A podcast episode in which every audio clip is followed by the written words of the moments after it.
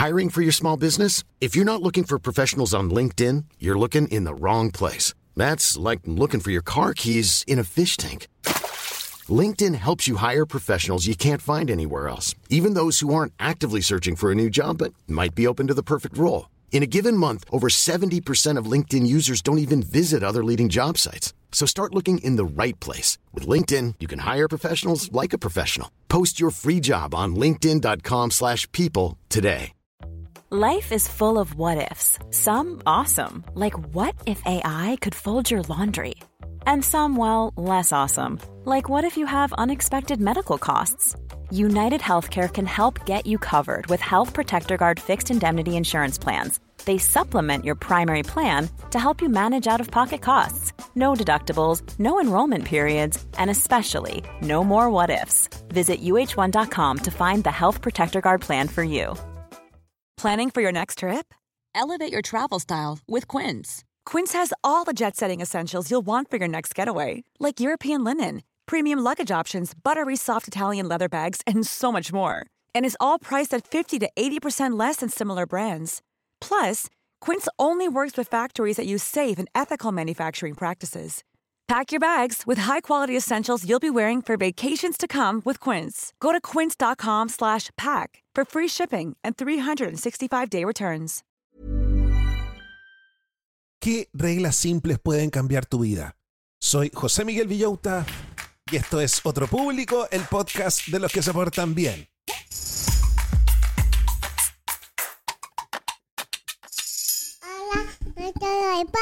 Hola a todos los del podcast, ¿cómo están brochachos? ¿Cómo están brochets? Yo estoy aquí extremadamente entusiasmado y contento porque es día viernes. Día viernes comienza el fin de semana y hoy día les traigo un programa de un tema que a mí me encanta. Es un tema que es un poco para los que se portan bien. Hoy día vamos a hablar de las reglas. Como rebeldes que somos los de la familia Manson McKinsey, yo creo que varios estamos obsesionados con las reglas, cómo cumplir las reglas, cómo diseñar una regla. Es por eso que hoy día vamos a hablar de cómo tener reglas simples para lograrlo todo. Vamos a revisar un libro que se llama Simple Rules, reglas simples. Este libro destaca la importancia de reglas simples en un mundo extremadamente complejo. Todo está cambiando. ¿Cómo voy a tener reglas si todo está cambiando? Bueno, esas reglas tienen que ser simples en lugar de depender de decisiones detalladas, decisiones complicadas, este libro nos propone reglas claras y concisas. Estas son las que realmente sirven para la toma de decisiones en diversas situaciones, desde negocio hasta la vida personal. Vamos a hablar de reglas fáciles de recordar, vamos a hablar de reglas fáciles de aplicar. Estas son las que nos permiten adaptabilidad y rapidez en un entorno cambiante. ¿Quiénes escribieron este libro? Por favor, cáchense lo que les traigo el día de hoy. Donald Sall es profesor del MIT y ha escrito extensamente sobre estrategia y ejecución en mercados volátiles. y Kathleen Eisenhardt es profesora de Stanford, ¿qué te creí? Y es conocida por su investigación en estrategia y organización.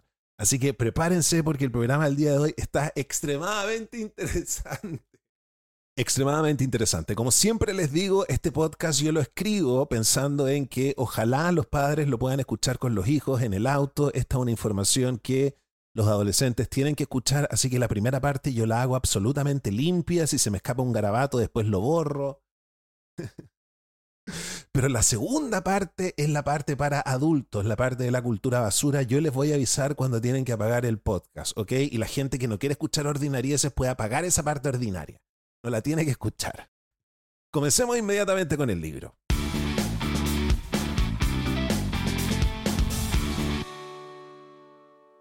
Cada vez el mundo es más abrumadoramente complejo, pero las reglas simples nos ayudan a enfrentarlo. Las reglas simples son pautas claras para situaciones súper bien definidas. Y el propósito de las reglas simples es ayudarte a tomar buenas decisiones cuando las cosas se complican. Las reglas simples lo que hacen es que reducen los factores a considerar en una situación que de repente se pone media color de hormiga. Las reglas simples son una de las pocas herramientas que te van a ayudar a lidiar con la complejidad. Ejemplo. Imagínate que estás en una situación súper compleja, eres un doctor, eres una doctora en un hospital de guerra. y te llegan un montón de gente que está súper herida. ¿A quién atiendes primero? ¿Qué reglas simples podríamos poner? Por ejemplo, regla número uno, los solteros se ponen todos para allá. Todos los que tienen plata para coimiarme se ponen para acá, para este otro lado. Una regla súper simple que tienen los doctores es, regla número uno, chequearle los signos vitales a todas las personas. Regla número dos, el que está peor es al que atendemos primero. Dos reglas súper simples para una situación súper compleja, sobre todo cuando las cosas se empiezan a poner más complejas aún. El Código Fiscal de los Estados Unidos tiene 3.8 millones de palabras, es siete veces más largo que la novela La Guerra y la Paz. Y debido a eso, el gobierno emplea a 1.2 millones de preparadores de impuestos. Así de complejo es, hay que contratar a 1.2 millones de personas. Y en promedio, uno de cada tres consejos de un experto es incorrecto. Cuando tú tienes reglas simples, tú dejas de rumiar sobre detalles triviales. Esto te permite tomar decisiones rápidas, decisiones buenas, algo útil en un hospital militar.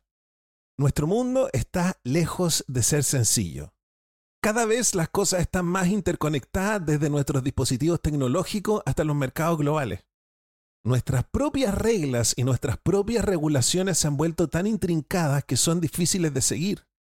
En un mundo tan laberíntico, los errores son inevitables.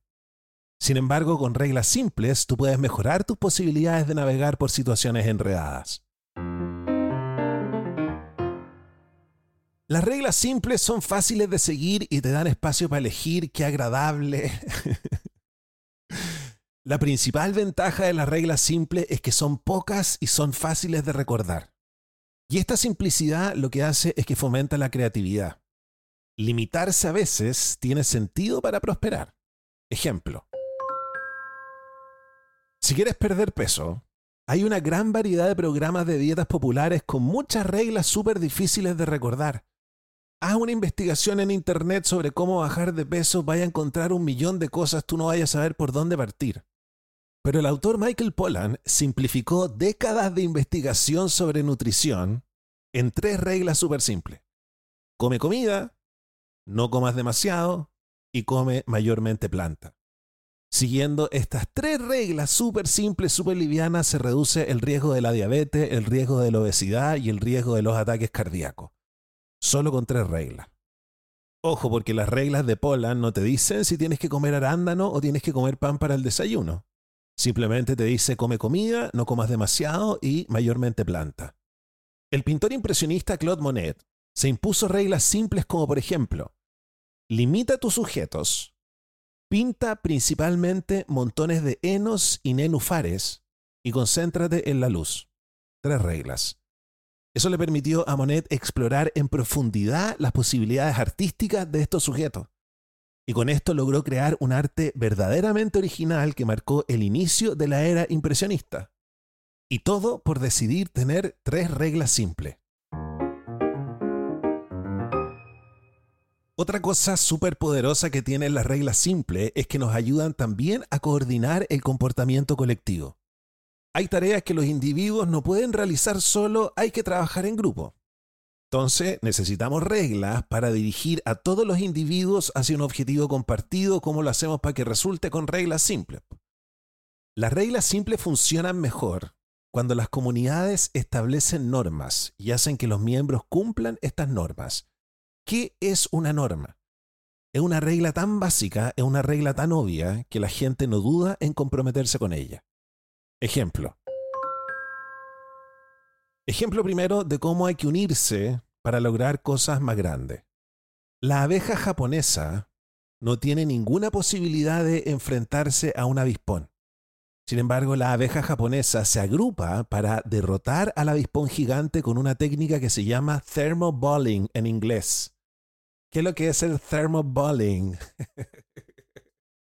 Entre todas las abejas rodean al avispón y vibran sus alitas de manera tan rápida que el avispón muere de calor. Ejemplo de reglas simples para que los usuarios sigan un negocio innovador. Un negocio que podría parecer complejo, como hay una compañía en los Estados Unidos que se llama Zipcar, donde tú arriendas un auto por hora.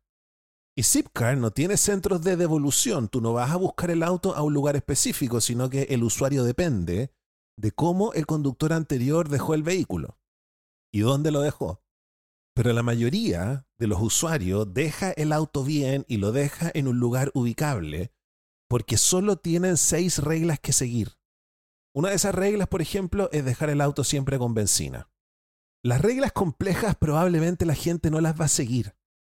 Por eso las reglas simples son la mejor manera de gestionar las interacciones. Vayan a buscar lápiz y papel porque esto que viene a continuación es súper interesante y les va a servir porque vamos a hablar de seis tipos de reglas. Ahora vamos a hablar de las tres primeras.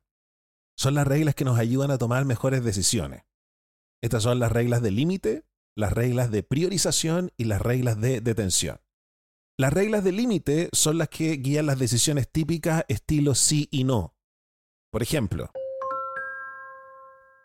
uno cree que los ladrones cuando van a entrar a robar una casa hacen un análisis súper complejo, cachan toda la información. No. Tienen una regla súper simple. Nunca entrar a robar a una casa donde hay un auto estacionado afuera. Ese es el límite. Después tenemos las reglas de priorización que son las que vamos a usar cuando tenemos que rankear un montón de opciones. Ejemplo.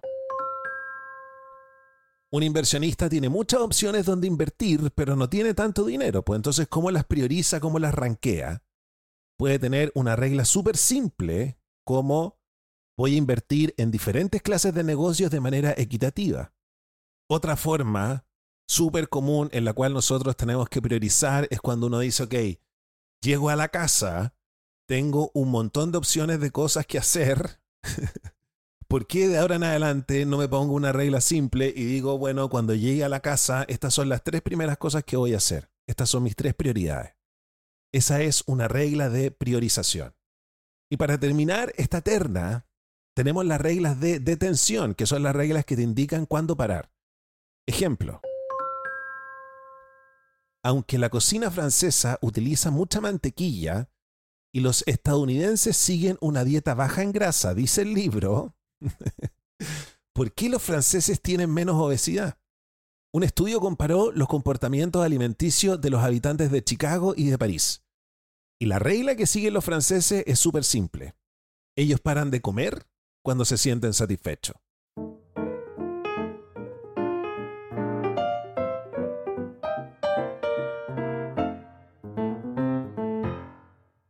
Y ahora vamos con la otra terra, Existen otras tres reglas simples adicionales que pueden mejorar nuestro rendimiento.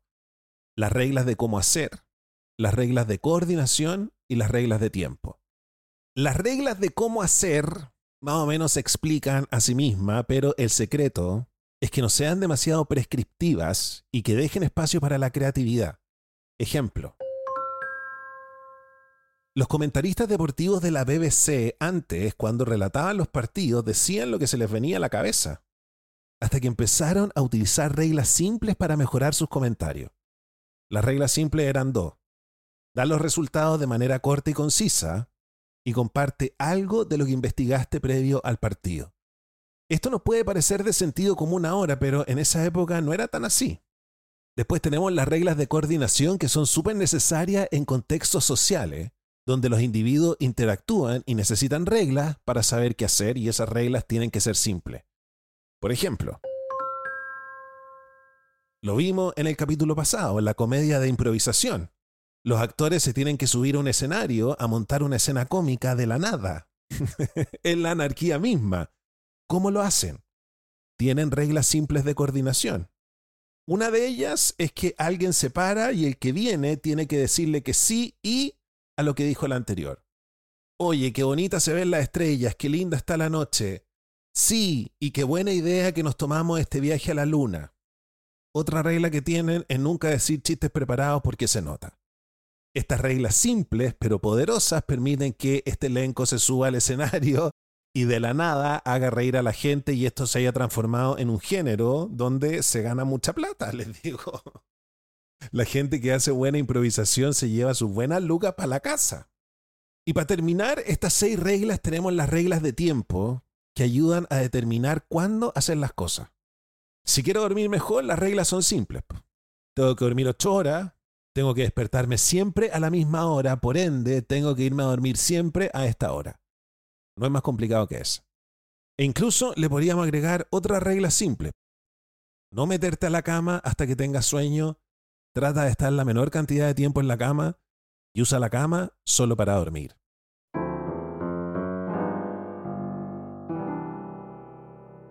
¿Cómo creamos nuestras propias reglas simples? Bueno, tenemos que basarnos en nuestra experiencia personal y en la negociación. La experiencia diaria y lo que hemos aprendido a lo largo de nuestras vidas pueden convertirse en reglas que nos van a ayudar en el futuro. Ahora, si tú dices me falta experiencia, puedes aprender de la experiencia del otro. Las reglas simples se pueden basar en la investigación científica de otras personas, como hablábamos, a qué hora me tengo que ir a dormir. Y cuando necesito compartir reglas con otras personas, bueno, ahí la regla es que tiene que ser el resultado de negociaciones exitosas. Ejemplo. Tina Fey, la comediante, creó nueve reglas simples para gestionar un programa de comedia. Ella se basó en su experiencia con el productor de Saturday Night Live, Lorne Michaels. Una de estas reglas es, la mitad de los escritores tienen que ser de universidades como Harvard y la otra mitad tiene que venir de grupos de improvisación y hay que mezclar. Una regla súper simple. También puedes tener tus propias reglas adaptando los errores de tu competencia. Netflix adaptó las reglas de Blockbuster cuando comenzó. En el videoclub Blockbuster, cuando uno iba a arrendar una película, la regla era que por cada día que te atrasabas tenías que pagar 500 pesos de multa. Netflix dijo, vamos a adaptar esta regla ya no existe el concepto de atraso, sino que la gente nos devuelve la película cuando se les dé la gana y cuando nos llegue esa película, nosotros le mandamos por correo la siguiente. La Agencia Nacional Oceánica Atmosférica negoció reglas para la observación de ballenas en el mar de Salís había un desorden, había un gran conflicto de interés entre la gente que iba a mirar ballenas por ciencia, la gente que iba a mirar ballenas porque tenía un negocio donde le cobraba a los turistas y había también botes privados que querían ir a mirar las ballenas. Entonces, después de negociar, el resultado fue una regla súper simple sobre la distancia que tienen que tener los barcos respecto de las ballenas. Eso es todo. Nosotros no podemos inventar nuestras reglas simples personales sin una base. Si eres una persona joven que está empezando, puedes tener un mentor para que te diga qué reglas le han funcionado a él. Y cuando se necesitan reglas para compartir con otros, es esencial recordar que las reglas simples provienen de las negociaciones.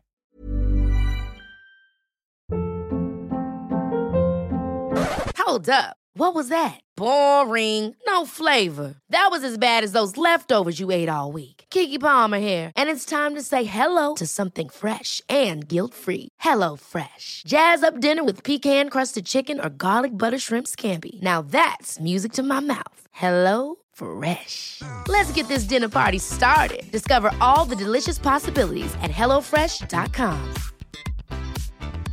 Hiring for your small business? If you're not looking for professionals on LinkedIn, you're looking in the wrong place. That's like looking for your car keys in a fish tank.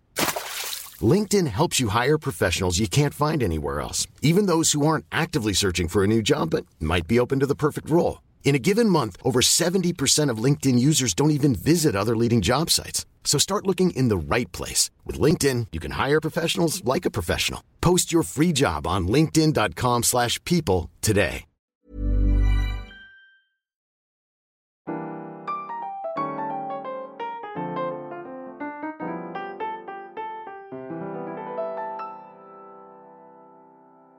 Para crear tus propias reglas simples tienes que seguir tres pasos esenciales. Primero, identifica la acción crítica que te va a ayudar a alcanzar tu objetivo. Luego, identifica el cuello de botella o el problema que te impide prosperar. Y finalmente, formula tus reglas simples basadas en los descubrimientos de los dos primeros pasos. Ejemplo. Perder peso. la acción crítica que tengo que tomar es comer menos. Un cuello de botella común podría ser estoy comiendo muchos bocadillos por la noche. Dos reglas simples del autor Donald Sall. Uno, De ahora en adelante no voy a comer más de la bolsa, voy a comer de un tazón pequeño. Y número dos, no voy a acumular bocadillos en el armario. O como decimos en chileno, no voy a tener más cochina en el closet.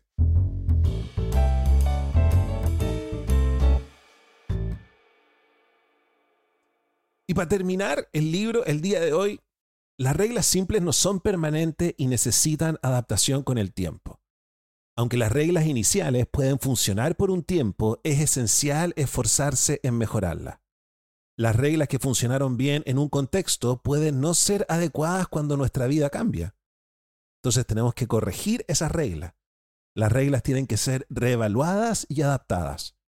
Incluso hay veces donde una regla va a quedar desactualizada y es necesario simplemente romperla, ni siquiera transformarla. Ejemplo. Comer una manzana al día es una súper buena regla, pero si el esmalte de tus dientes se debilita, oye, las manzanas azucaradas ya no son recomendables. Airbnb inicialmente estaba destinado a gente joven, hasta que Airbnb se dio cuenta de que la mayoría de sus usuarios era gente con plata y era gente de la tercera edad. Entonces comenzaron a poner otro tipo de reglas, como por ejemplo, siempre tienes que tener jabón fresco en tu casa, jabón nuevo. Eso a los jóvenes no les importa. Antes no era importante tener esa regla. Después cuando ya la gente se pone más vieja, más complicada. Antes de la grabación del video digital, los programas de televisión tenían que ser escritos de manera que se pudiera sintonizar en cualquier momento. Netflix rompió esta regla al permitir a los usuarios ver episodios cuando quisieran. Y esto le permitió más flexibilidad creativa a los escritores.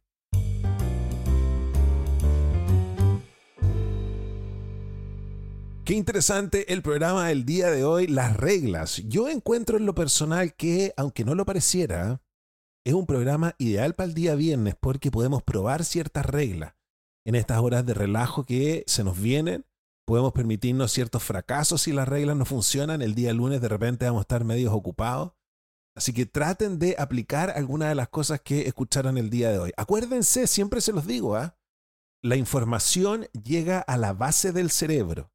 Entonces, la primera vez que ustedes escuchan la información, la reacción es como del cuerpo. Y a medida que van pasando los días, la información va subiendo hacia las partes más sofisticadas, así que de repente se te van a ocurrir cosas hoy día, en la noche, mañana, en dos días más. A mí me pasa generalmente que lo que investigo para el podcast como que lo aprendo con H, ¿cachai? a la semana. Bueno, vamos con nuestra sección, las 10 tareas accionables que podemos desprender de todo lo que hemos aprendido el día de hoy. El ranking de las 10 tareas accionables. ¿Qué tarea estará en el número 1, número 1, número 1, número 1? Número 10. Observa y aprende de las experiencias de otros para adaptar tus propias reglas. Número 9.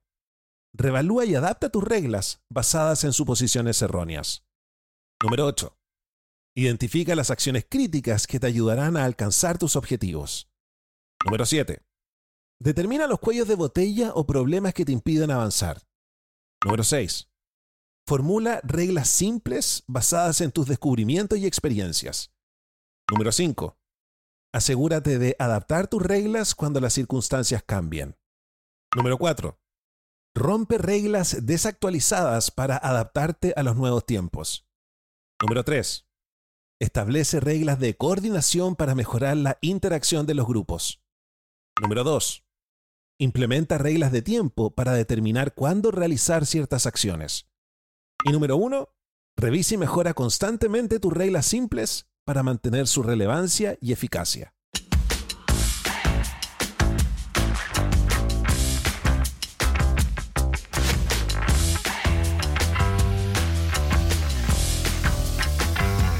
Bueno, y también ideal para este día viernes es que vayamos con nuestra sección Deporte y Cerebro, donde estamos revisando el libro Spark de John Ratey, este libro que nos explica cómo si hacemos ejercicio, nuestro cerebro cambia y ya vimos cómo superar la ansiedad, cómo superar el miedo, cómo superar el pánico y por estos días estamos profundizando cómo el ejercicio nos ayuda a superar la depresión.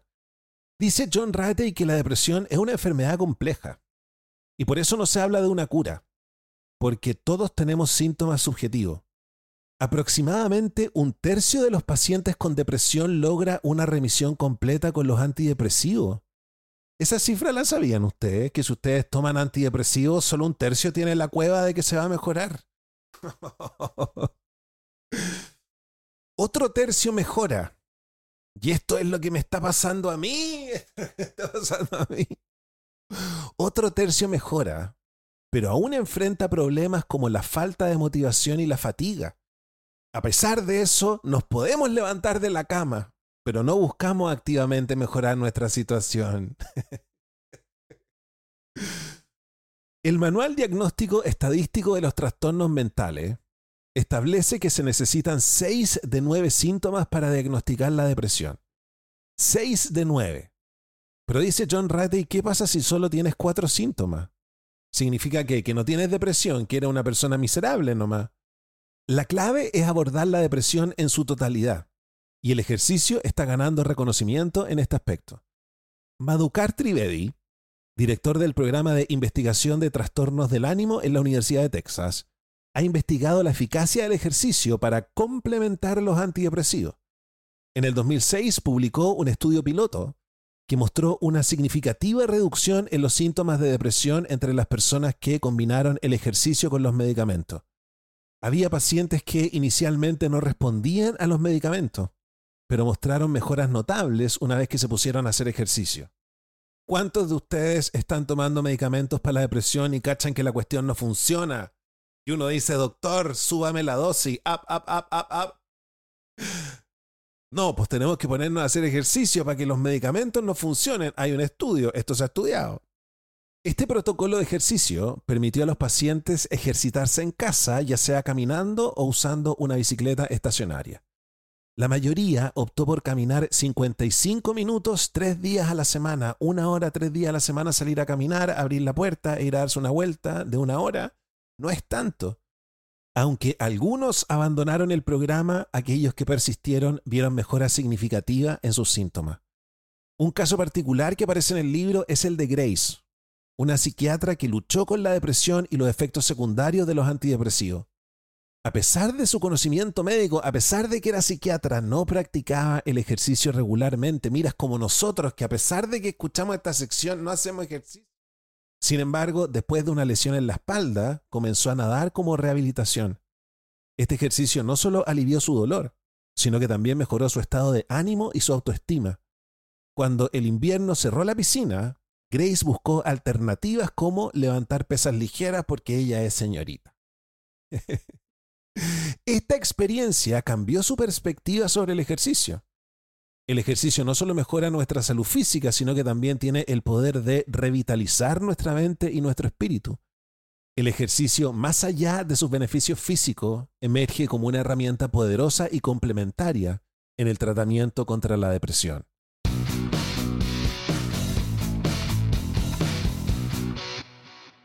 ¿Cómo les quedó el ojo? ¿Cómo les quedó el ojo con esa información de que la gente que toma antidepresivos, solo un tercio se mejora y el otro tercio, si bien se mejora, tiene problemas de motivación?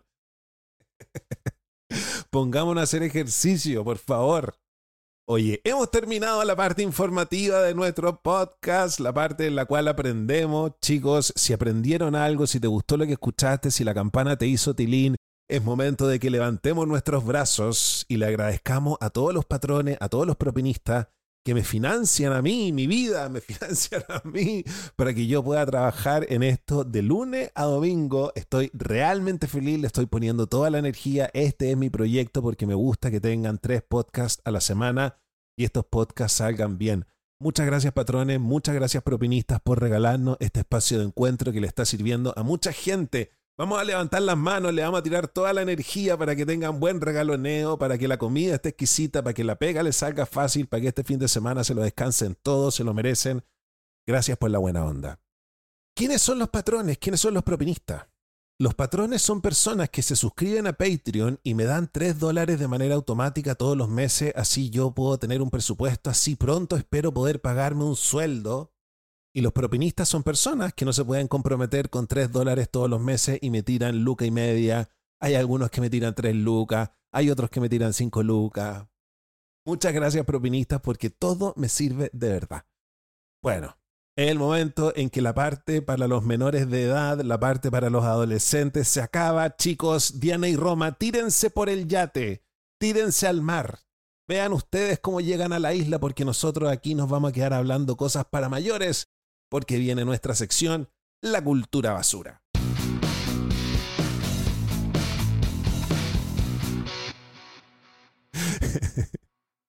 ya.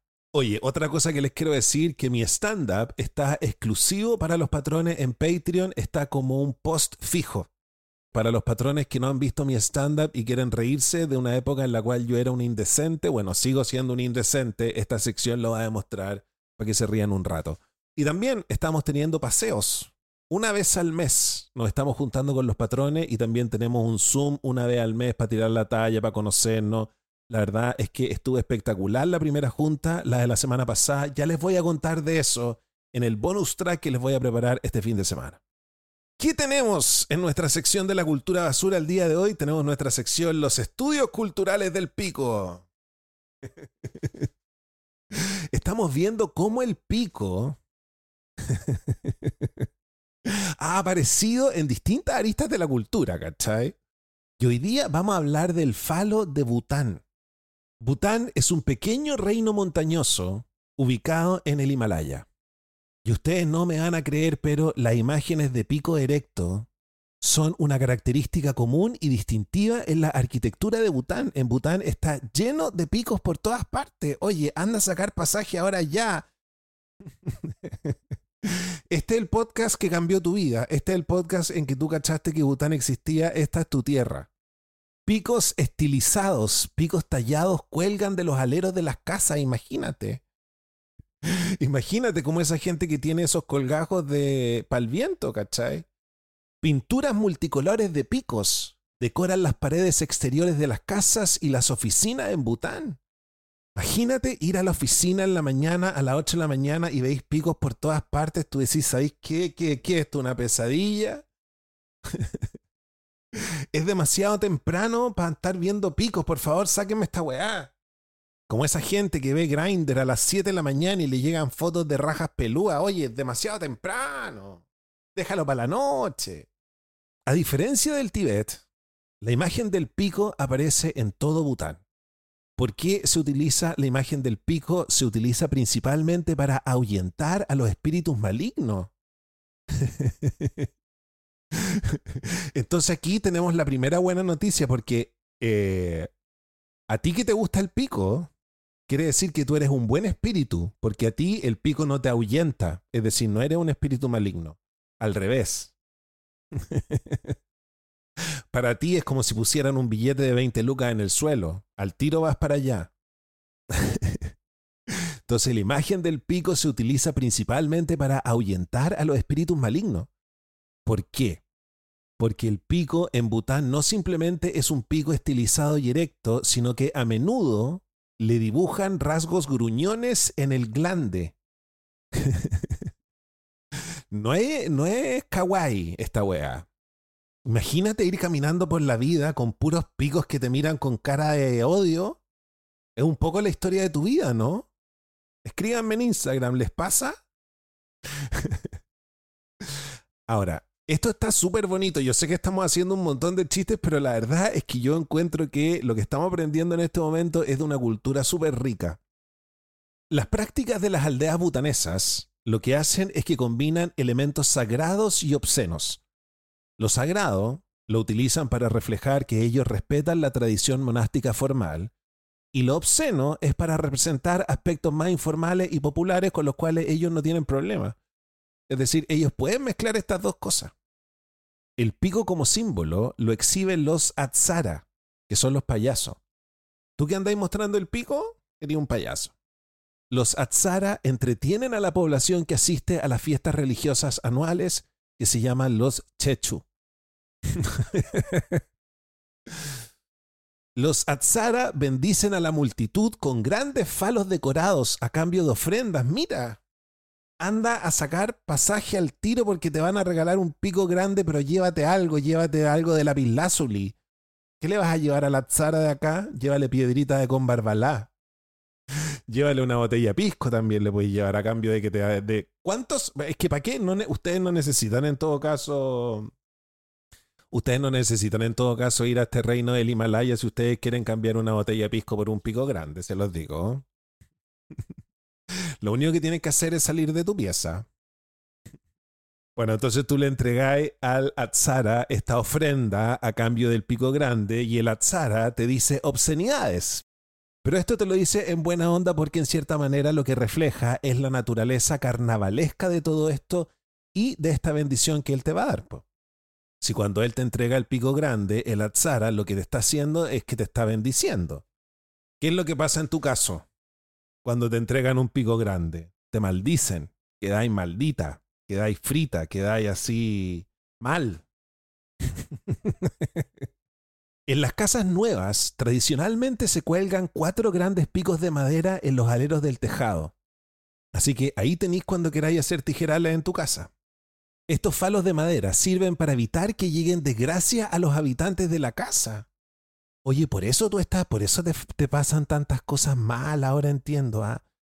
Uno te mira y tú estás de desgracia en desgracia. ¿Qué es lo que te falta?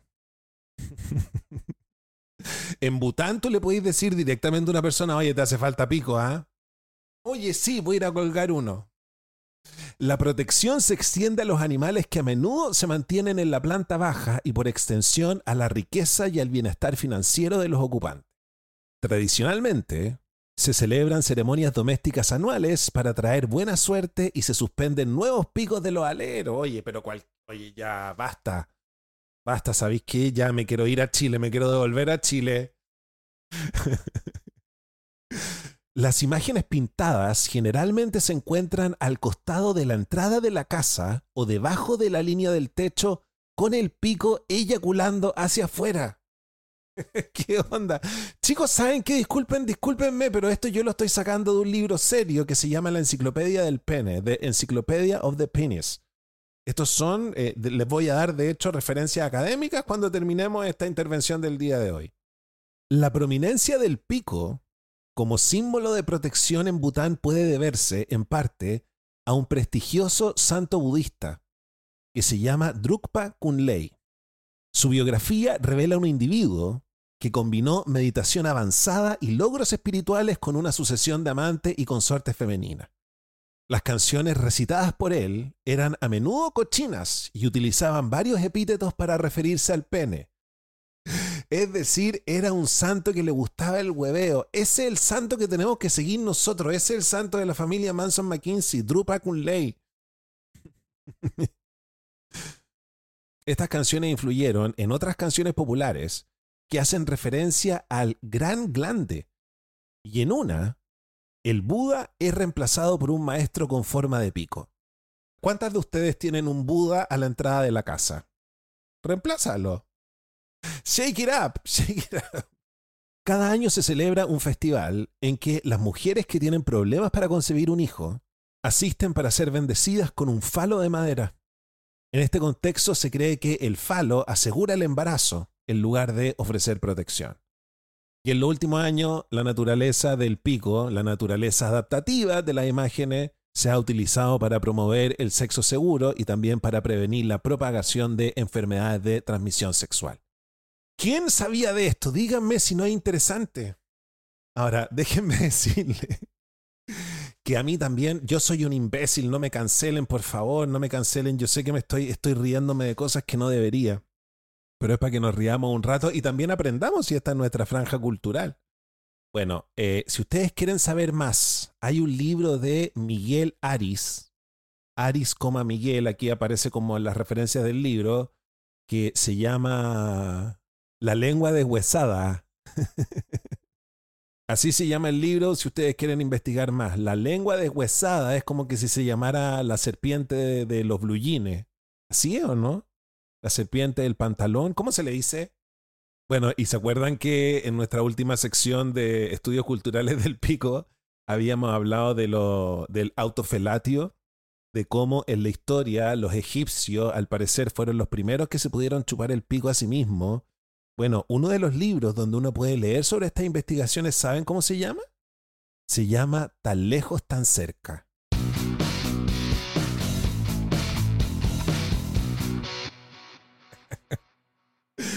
ya chicos, estamos terminando el podcast del día de hoy. Espero que hayan aprendido algo. Espero que esta sección no, la, no, no se hayan ofendido con esta sección. Siempre la dejo al final, solo para que la escuche la gente más cochina eh, no tienen que escucharla. Les advierto un montón, les pido un montón de disculpas. Pero cuando sé que este material existe, no puedo evitar no matarme la risa con ustedes. Bueno, cuídense y nos topamos en nuestro bonus track el fin de semana. Chao, chao. Even when we're on a budget, we still deserve nice things. Quince is a place to scoop up stunning high-end goods for 50 to 80% less than similar brands. They have buttery soft cashmere sweaters starting at $50, luxurious Italian leather bags, and so much more. Plus, Quince only works with factories that use safe, ethical, and responsible manufacturing. Get the high-end goods you'll love without the high price tag with Quince.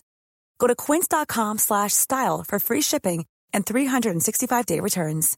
Even when we're on a budget, we still deserve nice things. Quince is a place to scoop up stunning high-end goods for 50 to 80% less than similar brands. They have buttery soft cashmere sweaters starting at $50, luxurious Italian leather bags, and so much more. Plus, Quince only works with factories that use safe, ethical, and responsible manufacturing. Get the high-end goods you'll love without the high price tag with Quince. Go to quince.com/style for free shipping and 365-day returns. Mom deserves the best, and there's no better place to shop for Mother's Day than Whole Foods Market. They're your destination for unbeatable savings, from premium gifts to show-stopping flowers and irresistible desserts. Start by saving 33% with Prime on all body care and candles. Then get a 15-stem bunch of tulips for just $9.99 each with Prime. Round out Mom's menu with festive rosé, irresistible berry chantilly cake, and more special treats. Come celebrate Mother's Day at Whole Foods Market.